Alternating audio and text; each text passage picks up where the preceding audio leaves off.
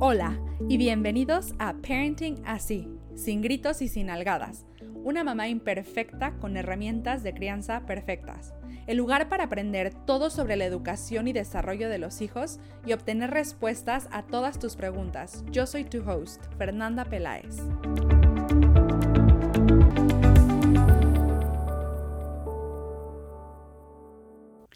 En este episodio hablaré sobre las falacias que hay detrás de los castigos y los premios, qué es lo que enseñan, así como las consecuencias que tienen en los hijos. Te daré alternativas a los castigos y contestaré algunas preguntas. Y bien, comencemos. ¿Cómo reaccionarías si te enteras que una maestra o un maestro le dio una nalgada a tu hijo? ¿Qué sentirías al respecto? ¿Y qué tal si al cuestionarla y reclamar te dice, ay, calma, más vale una nalgada a tiempo? Estoy segura que en ese momento sentirías una rabia que probablemente sería difícil de controlar. Y mejor no hablemos de la reacción que podrías tener. ¿Por qué nos alarma tanto que otros adultos, o incluso en ocasiones sus pares, traten mal a nuestros hijos, pero no la forma en la que nosotros, sus padres, los tratamos? Puedo escuchar a varios decirme, ay Fer, pues yo soy su mamá o yo soy su papá. Mi respuesta, exacto. Estoy convencida que la mayoría de los papás hacemos lo mejor que podemos con las herramientas que tenemos y estamos motivados por el amor a nuestros hijos. Pero si lo que quiero es que mi hijo o mi hija se sepa amada y mi motivación más grande detrás de mis acciones es el amor que les tengo, tendría que reflexionar y cuestionarme, la forma en la que los trato les hace saber que los amo, que son importantes y que pertenecen? Si ya escuchaste el episodio sobre la firmeza amable, sabrás que para nada estoy abogando por la permisividad cuando hablo de mostrar amor a través de nuestras acciones, sino de ser firmes y amables a la vez. Poner límites con un trato respetuoso, validando la dignidad de la persona que tengo delante de mí. Si no lo has escuchado, hazlo al terminar este episodio. También estoy convencida que la mayoría de las mamás y los papás no se despiertan pensando, espero que hoy mi hija o mi hijo se porte mal para darle unas buenas nalgadas o para castigarlo con algo que verdaderamente le duela. Incluso aquellos papás que están de acuerdo con el uso de los castigos no creen que son la única herramienta de crianza, ni tampoco la que utilizarían en primera instancia. El castigo es una imposición arbitraria por parte de la persona adulta que a menudo tiene poca relación con la conducta que se quiere corregir y además se lleva a cabo cuando, después de haber tolerado la conducta durante un tiempo, la persona adulta está harta. Sin embargo, la realidad es que los castigos y los premios sí funcionan. ¿Qué? Sí, escuchaste bien, funcionan en el mejor de los casos, al menos para que momentáneamente el niño, niña o adolescente detenga su mal comportamiento. Pero sus defectos en el mediano y largo plazo son tan negativos que no vale la pena usarlos en el corto plazo, sobre todo cuando existen otras estrategias que se pueden utilizar que son efectivas en el corto, mediano y largo plazo, y que además tienen resultados maravillosos en los hijos a través de las cuales aprenden habilidades para la vida, descubren sus capacidades, se saben amados, desarrollan una buena autoestima y se convierten en adultos extraordinarios, independientes y que contribuyen de formas significativas a la sociedad.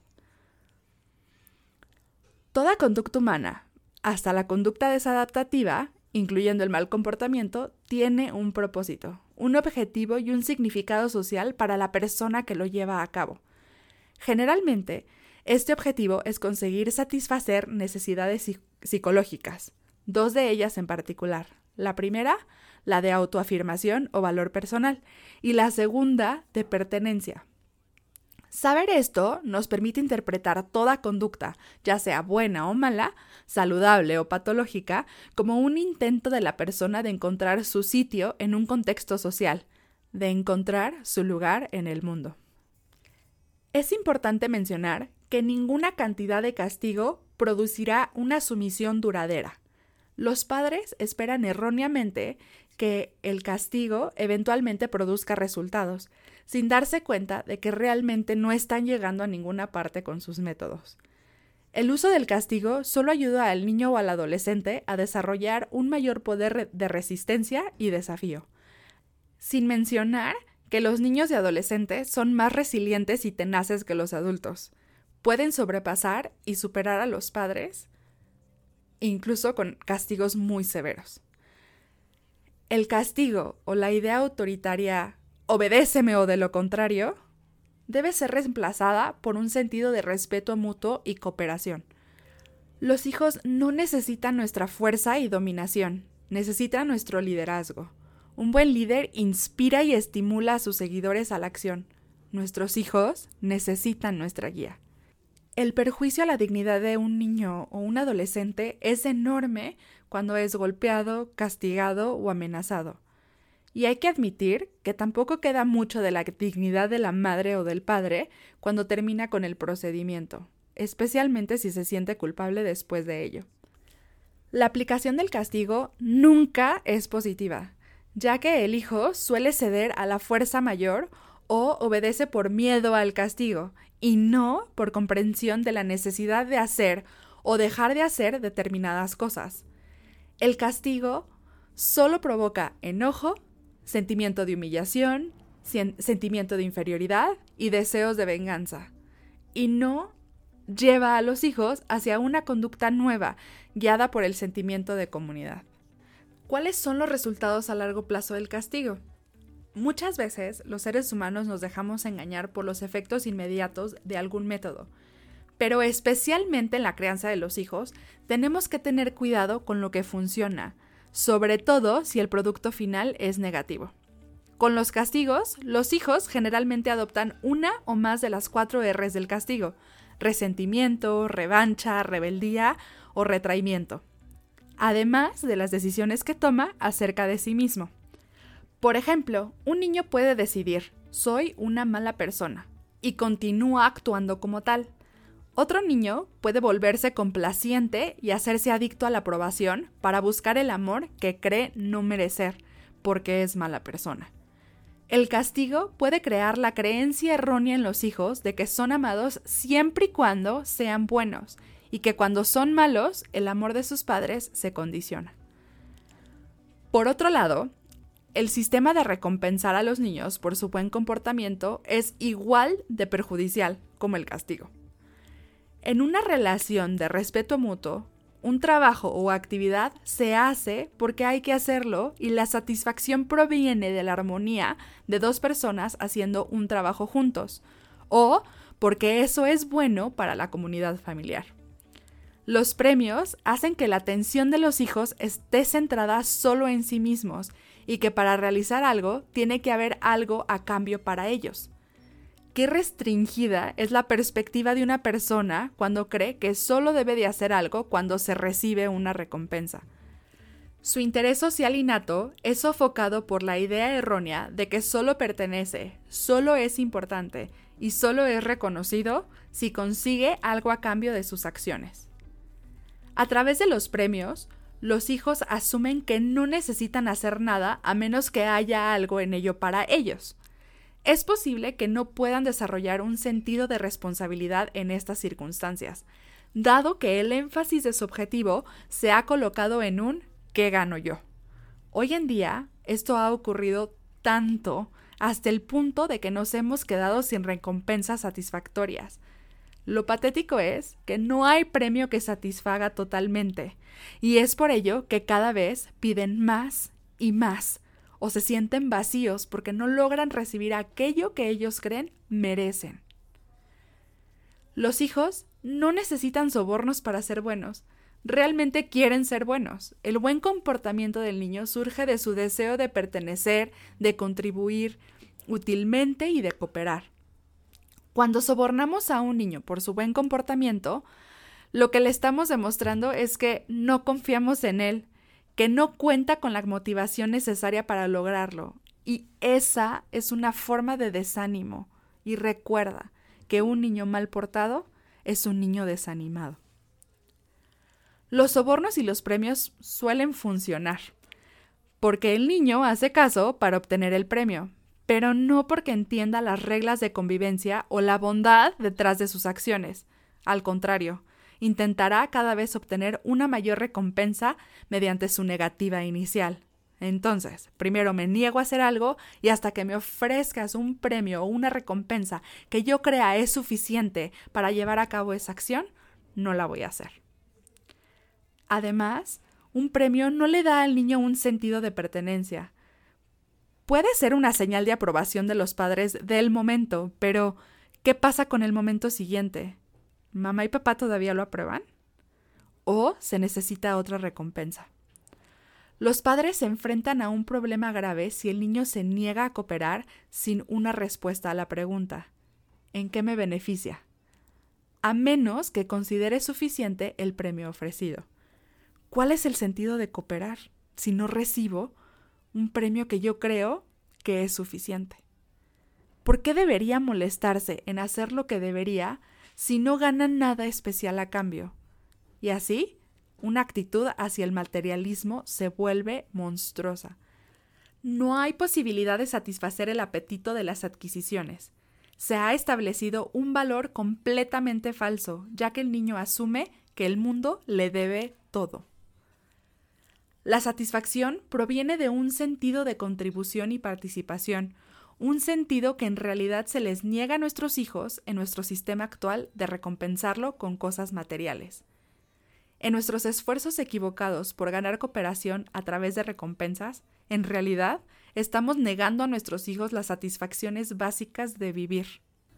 Ahora me gustaría que te tomaras un momento para pensar en la última vez que te sentiste humillado o que te trataron de forma injusta. En ese momento, ¿te sentiste con ganas de cooperar o de hacer mejor las cosas? ¿Qué decisiones tomaste con respecto a ti mismo, a la otra persona y sobre todo a lo que harías en el futuro? ¿Te sentiste impulsado a mejorar? Si la respuesta a esta pregunta es sí, ¿Era un sentimiento bueno o estaba basado en sentimientos negativos sobre ti mismo y o sobre la otra persona?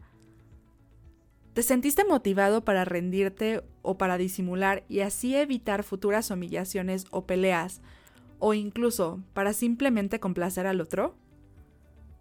A los hijos les pasa igual cuando son castigados, humillados o amenazados. Cuando el niño tiene la impresión que ha tenido que ceder a una fuerza mayor, se siente humillado. Su sentimiento de inferioridad aumenta y su sentimiento de pertenencia disminuye. Por supuesto que todo esto afecta su autoestima, cómo ve el mundo y cómo ve las relaciones con los demás.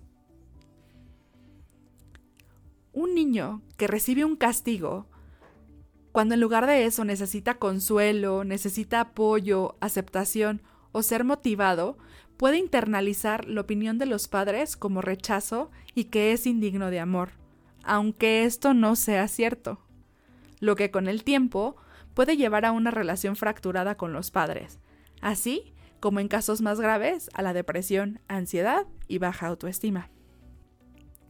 He escuchado muchas veces papás diciéndome, pero Fer, yo siempre le digo, es que te amo y por eso lo hago. Y sí, una cosa es decir, te quiero y la respuesta es no, o te amo y la respuesta es no, y la otra es primero humillar y poner detrás de ese castigo o esa humillación la palabra te amo. Te castigué porque te amo. O sea, me estás diciendo que me humillaste, que me hiciste sentir mal porque me amas. ¿Y qué efecto puede tener eso entonces en mis relaciones a futuro? ¿Está bien que una persona que me dice que me quiere me puede maltratar? Uno de los aspectos más importantes en la crianza de los hijos es enfocarse en el desarrollo de habilidades. Quiero preguntarte, ¿dejarías a un niño pequeño jugar cerca de una calle concurrida sin supervisión después de haberle dado una nalgada o después de haberle castigado sus juguetes favoritos, o después de haberle ofrecido un premio, diciéndole que no debe de cruzar la calle cuando hay carros? ¿Cuántas veces tendrías que pegarle, castigarlo, amenazarlo o darle un premio antes de permitir que juegue sin supervisión cerca de esa misma calle? La mayoría estará de acuerdo que no dejarían a sus niños que jueguen sin supervisión cerca de una calle concurrida, hasta que sean mucho mayores, sin importar cuántas nalgadas, cuántos castigos o premios se les haya dado, para enseñarles a mantenerse en la banqueta y no cruzar cuando viene un carro. Esto nos puede mostrar que la madurez, la forma en la que enseñamos y la disposición a aprender ciertas responsabilidades es la clave y no los premios y los castigos. Los padres podemos aprender a utilizar métodos más eficaces para estimular a un niño para que tenga el deseo de ajustarse a las exigencias del orden. Podemos crear una atmósfera de autoestima y consideración mutua y brindar una oportunidad para que los hijos aprendan a vivir cómoda y felizmente con los demás. Necesitamos organizar situaciones de aprendizaje sin mostrar falta de respeto por el niño, la niña, el adolescente o incluso por nosotros mismos. ¿Cuántas veces cuando gritamos, amenazamos o ofrecemos sobornos, a quienes estamos humillando es a nosotros mismos? Y podamos hacer todo esto sin una demostración de poder, porque el poder incita a la rebelión y frustra el propósito de la crianza de los hijos. Entonces, ¿cuáles son las alternativas a los castigos y a los premios? La verdad es que existen muchas opciones. Te voy a compartir algunas. Una de ellas es que tú puedes decidir lo que harás y no lo que vas a obligar a que tu hijo haga. Entonces, ¿qué son cosas que nosotros podemos decidir a hacer? Sería dejar que viva la consecuencia natural de sus acciones, darle una consecuencia lógica, recordando que para que sea una consecuencia lógica debe incluir al menos estas tres R's de las consecuencias lógicas, que sea relacionado, razonable y respetuoso. También hay un episodio sobre las consecuencias lógicas y consecuencias naturales. Otra cosa que puedes hacer es fijar un límite y ser consecuente. Por ejemplo, la ropa que no esté en el cesto de la ropa sucia no se lava. Y el ser consecuente sería no lavarla. Si en algún momento necesita una prenda y no está lavada, puedes recordar la regla con amabilidad y firmeza y por supuesto no rescatarlo. Otra opción es confiar en las habilidades de los hijos y expresarlo. Entonces puedo decir, confío en que encontrarás la forma de cumplir con tus responsabilidades y que si necesitas ayuda, me lo harás saber. Ojo, sin utilizar esto como un chantaje, ¿no? Después no decir un yo confío en ti, ¿no? Y tú no cumpliste, etc. Pero lo que sí puedes hacer es expresar cómo te sientes. Me siento decepcionada o decepcionado porque tú y yo hicimos un acuerdo y confié en que lo cumplirías. Puedes decir, no te puedo obligar, pero me gustaría tu ayuda. Y es que verdaderamente una persona solo se puede negar ciertas veces a no querer ayudar. Eventualmente coopera. Además, el pedir ayuda y de verdad decirlo con el necesito tu ayuda, apela a esta empatía innata que tenemos también las personas, sobre todo los hijos chiquitos. En la adolescencia se ve un poco perdida, pero sí está. Eh, y cuando ayudan, se sienten empoderados de que ellos tienen la capacidad de ayudar a los adultos. Con el adolescente, incluso podemos apelar a ese pensamiento de yo sé más que los demás. Si le pido ayuda a un adolescente, es como, ah, realmente sí me necesita. Puedes también darte a ti y a tu hijo un tiempo fuera positivo. Los tiempos fuera positivos no son punitivos son para que ambos puedan disminuir la intensidad de sus emociones y que cuando se sientan más tranquilos y con disposición a cooperar, busquen una solución juntos. El tiempo fuera positivo puede ser desde salir al jardín de tu casa a respirar, leer un rato, escuchar alguna canción. Eh, algunos niños les gusta jugar con plastilina, un poco como para sacar lo que sienten, etc. Cada persona puede encontrar qué le ayuda a disminuir la intensidad de sus emociones. Otra opción es crear rutinas en conjunto con tus hijos, sobre todo esto para niños chiquitos y no, para, no tanto para adolescentes, los adolescentes crean sus propias rutinas, pero en conjunto con tus hijos más pequeños puedes crear rutinas para los momentos de mayor conflicto. Esto puede ser a la hora de dormir, puedes hacer una rutina para la hora de hacer la tarea, puedes hacer una rutina para la hora de despertar La idea es que te ayuden a esos momentos en donde hay conflicto, donde hay luchas de poder, para dejar que la rutina sea la que mande. Y la razón por la que dejamos que ellos nos ayuden a crearla es para que sea su rutina. Y entonces puedo decirle, mm, ¿qué es lo que sigue en tu rutina? Ellos ya saben lo que tienen que hacer y se comprometen mucho más cuando viene de ellos mismos. Otra opción es dar opciones limitadas. Y por último, también podemos preguntar cómo se siente sobre sus logros. Esto para no ofrecer premios para ellos. Entonces, preguntas como estas. ¿Qué puedes hacer diferente? ¿Te gustó la forma en la que lo hiciste? ¿O cómo lo harías de otra forma si es que el producto final no fue lo que él quiso? Y me enfoco así más bien en el proceso y que vaya viendo su desarrollo más que en este producto final que va a recibir una recompensa. O incluso, si lo hizo de maravilla, cuando le pregunto cómo se siente sobre su logro o cómo se siente de lo que hizo, puedo aprender muchísimo del proceso que lo llevó a lograr ese objetivo. Porque podría ser, pues la verdad ni me esforcé, ¿no? Me salió natural. O puede ser un, me esforcé muchísimo y me doy cuenta que soy capaz. Antes de actuar, pregúntate, ¿Qué habilidad le puedo enseñar en este momento a mis hijos? ¿Qué pueden aprender de esta situación? ¿Cómo puedo ayudar a su sentido de importancia y pertenencia? Si no encuentras respuestas o las tienes, pero aún así estás tan enojado que prefieres castigar, entonces no es momento para actuar. O, si por otro lado te sientes con la necesidad de premiar u ofrecer sobornos, tampoco es momento de actuar. En cuanto a los premios, puedes preguntar, ¿tú qué piensas de esta situación? En lugar de ofrecer un premio. O, ¿de qué forma crees que puedes llevarlo a cabo, empoderándolo a descubrir qué habilidades y capacidades tiene? A veces es mejor no actuar que actuar con un castigo, una amenaza o un premio. Muchas veces, cuando hablo del tema de los castigos y los premios, ya sea en conferencias o talleres, recibo preguntas muy similares y les quiero compartir en general estas preguntas. La primera y más frecuente es la siguiente. Realmente no es una pregunta, más bien es un comentario que hacen y que buscan una respuesta. Y es, a mí me castigaban y no me pasó nada. Y es cierto, la mayoría de nosotros recibió castigos o amenazas e incluso golpes, y en apariencia no nos pasó nada. Yo primero preguntaría, cuando te castigaban, ¿dejabas de portarte de esa forma por evitar el castigo o porque realmente entendiste la lección intencionada?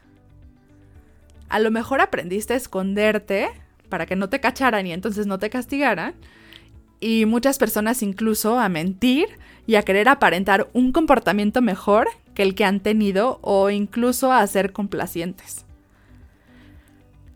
Y otra pregunta sería, ¿cómo reflejas esto ahora de adulto? ¿Eres complaciente? ¿Buscas mostrarte diferente para que las personas crean que te portas mejor de lo que a veces haces? ¿Engañas? ¿Mientes? Quizá no. Pero si podemos indagar, nos podemos dar cuenta que las lecciones de esos castigos no las aprendimos por el castigo, el premio o la amenaza. Las aprendimos quizá incluso después, en alguna otra acción, que me hizo ver que eso verdaderamente era bueno. Y a veces incluso decimos, ah, por eso me castigaban. Pero no fue el castigo lo que me lo enseñó. Me lo enseñó algo completamente diferente. Una experiencia que me ayudó a ver que eso era bueno. En lugar de pensar, a mí no me pasó nada, trata, de pensar en lo siguiente. ¿Qué te gustaría que tus hijos aprendan sobre su comportamiento y sobre sí mismos? ¿Cuál es tu meta en la crianza? O de utilizar esos métodos. Algunos dirán que aprenda que lo que hizo estuvo mal, o mi meta es que no lo vuelva a hacer. Sin embargo, el castigo podrá tener la intención de decir que el comportamiento fue inadecuado, pero no enseña el por qué, ni tampoco da una alternativa. Además, incluso cuando después de dar un castigo damos un sermón, o sea, encima del castigo damos un sermón, eso tampoco les enseña verdaderamente. El niño se queda más bien con sus sentimientos de humillación, de enojo, de rebeldía o de venganza y no escucha a la parte bondadosa, por así decirlo, del mensaje que queremos transmitir. Y eso también te lo digo a ti, piensa cuando te has peleado con alguien y te ha lastimado y después trata de decirte lo bueno. No escuchamos, nos quedamos con el dolor que sentimos de la primera acción. Bien, considera la meta detrás del mal comportamiento. Y por otro lado, sí, a través de esto estoy enseñando la sumisión, estoy bajando la autoestima o generando rebeldía y o venganza. Otra pregunta es, pero es que parece que no entienden y solo cuando grito, castigo o amenazo, me entiende y hace las cosas. La respuesta es que seguramente lo que entiende es el dolor, el miedo o humillación de los gritos, los castigos o las amenazas, pero ¿comprenderá verdaderamente por qué debe de actuar diferente o no hacer tal o cual cosa? Si aún no logra comprender, quizá la forma de transmitir el mensaje no es el adecuado. Pueden ser desde las palabras y el lenguaje que utilizo o también puede depender de la edad. Quizá aún no ha alcanzado el desarrollo adecuado para poder comprender eso que le estoy tratando de transmitir y aún necesita desarrollar las habilidades para ello. Por lo tanto, lo que necesito hacer es tomarme tiempo para entrenar, no castigar. Por otro lado, puede ser que esté aprendiendo a pertenecer a través de ese mal comportamiento. Aquí yo recomiendo que intentes usar las metas equivocadas. Ve qué es lo que sientes y la respuesta que tienen tus hijos para ver cuál podría ser esa meta equivocada. Muchas veces su comportamiento provocativo es parte de su objetivo, que podría demostrar que es malo o tratar de involucrarnos en una lucha de poder o tomar represalias por injusticias anteriores. Algo que también me han dicho es lo siguiente. Me gusta darle regalos a mis hijos para que sepan que me siento orgullosos de sus logros. Y aquí a mí me gustaría decirte que el premio pone el resultado por encima del esfuerzo y solo se da cuando se ha alcanzado un objetivo. El niño o la niña recibe el premio cuando le ha salido bien algo. Además, centra la atención en el orgullo del papá o la mamá y no en el orgullo de la niña, niño o adolescente. Entonces realmente le estoy robando incluso la atención a ese esfuerzo y a la persona que lo logró. Es mucho más valioso que los hijos descubran cómo se sienten sobre su esfuerzo y los resultados obtenidos, que puedan hacer una introspección y encontrar la motivación intrínseca detrás de sus acciones. Y te comparto una opción de un regalo que no es un premio. Y este puede ser alentar y empoderar a tus hijos. Esto significa poner el esfuerzo por encima del resultado y se da también y sobre todo cuando el niño fracasa o no llega del todo a su objetivo, a pesar de haberlo intentado. Frases como debes sentirte orgulloso o orgullosa de lo que lograste o se nota tu dedicación es mucho más valioso que un premio. También puedes decirle, me doy cuenta que no te diste por vencido. O estas frases, pero en forma de pregunta. ¿Cómo te sientes de lo que lograste? ¿Qué hiciste para llegar a este objetivo? Oye, ¿ya te diste cuenta que perseveraste hasta el final? Y verdaderamente son regalos más grandes que cualquier cosa material. ¿De dónde sacamos la loca idea que para hacer que los niños se porten mejor, primero debemos hacerlos sentir peor. Jane Nelson. Los papás vamos marcando la pauta de la calidad de las relaciones que nuestros hijos tendrán con los demás. Les enseñamos a cómo relacionarse. Si quieres que tengan respeto, respétalos y enséñales a respetar. Si quieres que sepan poner límites, pon límites utilizando la firmeza amable. Si te gustaría que supieran expresar sus ideas y sus sentimientos, escúchalos y hazles preguntas, sobre todo cuando quisieras mejor no escucharlos. Si te cuesta trabajo implementar nuevas técnicas, no pasa nada, puedes seguir intentando. hasta que dejes atrás los premios y los castigos. En este camino a un cambio de paradigma en la crianza de los hijos, lo mejor que podemos hacer es sonreír ante nuestra fragilidad y seguir adelante. Seguir apuntando a esfuerzos más constructivos por nuestra parte, teniendo el valor de ser imperfectos. Si deseas enviar una pregunta para ser respondida en uno de nuestros episodios, puedes enviar un correo electrónico a fernanda.pelaes.ipitayo.com, ipitayo con Y, o a través de nuestras redes sociales en Facebook como Ipitayo, Instagram como Ipitayo-MX o en nuestra página de internet www.ipitayo.com en la sección de contacto. Me siento halagada de tenerte a bordo en un episodio más y estoy segura de que continuaremos aprendiendo mucho juntos.